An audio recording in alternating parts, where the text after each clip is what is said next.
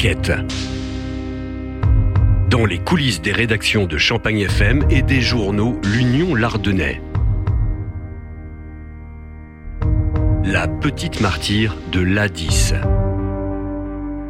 Pour moi, le Cold Case, c'était euh, une série euh, de France 2 que j'aimais bien. Ce sont des, des, affaires qui sont déroulées dans le passé, qui n'ont jamais été élucidées. Quand la réalité dépasse la fiction.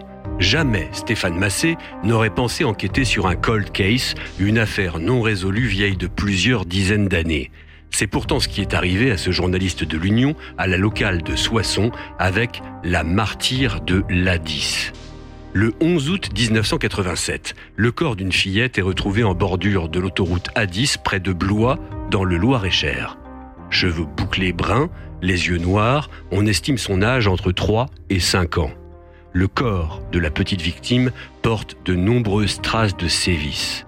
Malgré les nombreux appels à témoins diffusés à l'époque, son identité va rester un mystère jusqu'à un beau jour de juin 2018 à Villers-Cotterêts, dans l'Aisne. Jeudi 14 juin. C'était le soir, puisque là, je reçois euh, un appel de notre, un de nos correspondants locaux de, de Villers-Cotterêts. Oui, Stéphane, j'ai eu euh, une information. Il y a eu une intervention des gendarmes aujourd'hui à Villers-Cotterêts.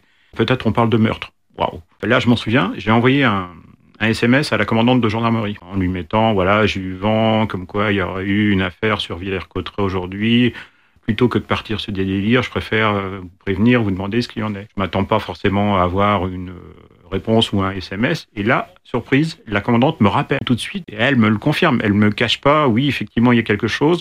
Mais je vous rassure, c'est pas moi. Il n'y a plus rien à Villers-Cotterêts, mais c'est quelque chose dont vous allez entendre parler.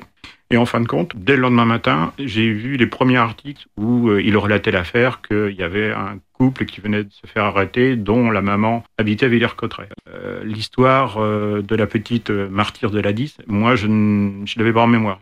Là, il fallait réagir rapidement, sachant que Villers-Cotterêts, c'est pas très loin de Paris, que donc on allait avoir les confrères des nationaux qui allaient débarquer, enfin que ça allait être assez compliqué. Et c'est un simple détail qui va permettre la résolution de cette affaire. L'ADN d'un jeune homme impliqué dans une banale bagarre un an plus tôt à Villers-Cotterêts va coïncider avec celui de la petite inconnue. Ils sont donc de la même famille. C'est grâce aux gendarmes de Villers-Cotterêts qui ont fait leur travail en interpellant le, frère d'une histoire de violence et donc en faisant le prélèvement ADN. On aurait très bien pu euh, passer à côté de l'histoire, mais non, ils ont vraiment fait l'histoire comme il le fallait. Ils ont fait les prélèvements ADN et à partir de ce prélèvement ADN du, frère, euh, que euh, voilà l'histoire a avancé, l'ADN a, coïncidé avec celui de la petite sœur et puis on remonte aux parents. L'histoire, elle a été résolue grâce au travail des gendarmes de Villers-Cotterêts à la fin et tout le travail de conservation des, des scellés qui ont été faits depuis 1987. Et euh, c'est grâce à cela qu'on est remonté jusqu'aux parents. Ensuite, on examine euh, le fichier justement des allocations familiales. C'est là qu'on s'aperçoit qu'il y avait sept enfants déclarés au départ. Maintenant, il n'y en a plus que six. Et on n'a pas de trace du décès euh, de l'enfant manquant. Inas, c'est donc ainsi que s'appelait cet enfant resté anonyme pendant plus de 30 ans.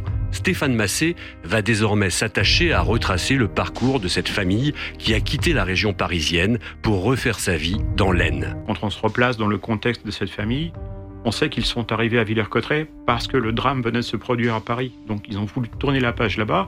Et donc quand on arrive dans une nouvelle vie, avec euh, ce drame qui vient de se produire, je pense qu'on va pas du tout vouloir se faire remarquer au départ. La famille va avoir une une vie normale, avec une vie de commerçant qui est menée par le papa, qui lui, le papa, avait une très bonne image sur Villers-Cotterêts. Il était, euh, il était généreux, il était commerçant, ça se passait bien. Les enfants aussi, les garçons aussi. Les filles ont fait une scolarité tout à fait normale, euh, même brillante pour certaines. Mais euh, voilà, la zone d'ombre, c'était la maman. Au fil des différents témoignages, Stéphane Massé va donc plus particulièrement s'intéresser à la personnalité inquiétante de la mère. Le premier jour, c'était tellement... Euh, il fallait arriver à comprendre comment ça avait pu se passer, comment la famille avait été arrivée là, comment elle avait vécu, comment elle était perçue. Et le lendemain, quand on sait que le, les soupçons euh, de mauvais traitement sur la petite martyre, sur Inas, se portent sur la maman, on, là, j'ai commencé à travailler plus sur le portrait de la maman. Mais c'était dur, puisque effectivement, c'était pas quelqu'un qui se nouait aux autres, qui avait des relations. Je crois qu'elle n'était pas du tout dans les associations, qu'elle n'avait pas. Euh, voilà, c'était vraiment. Elle faisait, je pense, le strict minimum vis-à-vis de l'extérieur. Les gens vont parler, notamment les, jeunes. On est à proximité d'un des quartiers populaires de Villers-Cotterêts, où il y a une forte communauté euh, marocaine. Et euh, la maman, la famille, elle était marocaine. Ils vont parler assez librement en disant que cette femme-là, même eux, elle leur faisait peur. Enfin, elle n'était pas, euh, c'est pas quelqu'un vers qui on avait envie de nouer des relations, qui était euh, relativement euh, froide, relativement acariâtre. Ce trait de personnalité va être aussi confirmé par les plus proches voisins, où les relations sont à minimum. Dès qu'on veut aller un petit peu plus loin, ben, elle se ferme. Ou elle, je me souviens notamment d'une des voisines qui était intéressée peut-être pour acheter un morceau de sa propriété pour faire un agrandissement et elle s'était euh, heurtée à un mur. Enfin, c'était même pas la peine d'en parler. Euh, voilà. Même si elle reconnaît des violences, la mère nie toute responsabilité dans la mort de la fillette. Les parents d'Inas, qui se sont séparés depuis, sont libres aujourd'hui, dans l'attente de leur jugement pour meurtre, recel de cadavres et violences habituelles sur mineurs de moins de 15 ans. Le procès aura lieu dans le Loir-et-Cher, où le corps de l'enfant a été retrouvé. Cela n'empêchera pas Stéphane Massé de suivre avec attention les débats à distance. Euh, je sais que vis-à-vis de, leur connaissance, de leur famille, des voisins, quand c'est arrivé dans le drame dans la région parisienne, quand la petite fille n'était plus là, c'est qu'elle était repartie au bled, parce qu'elle ne s'adaptait pas à la France, elle était repartie euh, au Maroc. Euh, c'est ce qu'elle donnait comme explication pour ceux qui avaient connu Inas.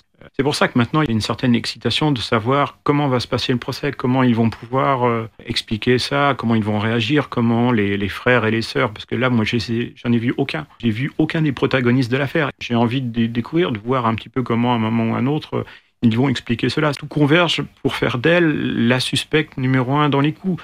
Le père le dit lui-même. Euh, bon, dans un couple, quand il y a un enfant qui est décédé, euh, généralement, les, deux s'accusent, sauf s'il y en a un qui reconnaît tout de suite. Là, euh, aucun des deux n'a reconnu avoir été l'auteur du ou des coups mortels. Mais c'est vrai que j'ai pas eu dans les personnes que j'ai rencontrées pendant les deux jours, il n'y en a pas un ou une qui m'a fait un, commentaire euh, sympathique sur elle. Stéphane Massé a 20 ans de faits divers derrière lui. Et pourtant, l'affaire de la petite martyre de la 10 continue de le marquer comme jamais auparavant. Travailler sur une histoire qui datait de plusieurs dizaines d'années, ça m'était jamais arrivé. Des histoires que j'ai vues à la télé de ce style-là, ben là, elle était devant moi. Elle s'était déroulée euh, à 20 km euh, de ma rédaction. Il en existe sûrement d'autres colcaises, mais celle-là, elle avait ému énormément euh, la France, parce que cette petite fille de 4 ans dont le corps est laissé dans une couverture au bord de l'autoroute, on ne peut pas s'empêcher d'y penser. Moi, je suis papa de deux ados. On ne s'imagine pas comment euh, les parents pourraient arriver à cela, parce que ça nous prend. Dès qu'il y a des enfants qui sont victimes de cela, c'est incompréhensible.